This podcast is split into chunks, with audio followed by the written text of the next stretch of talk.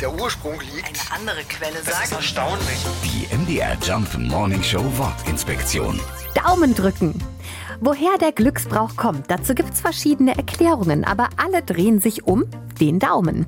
Dem ersten Finger der Hand wurden schon immer übernatürliche Kräfte nachgesagt. Schon im alten Rom gab es das Daumendrücken und damals ging's tatsächlich um Leben und Tod.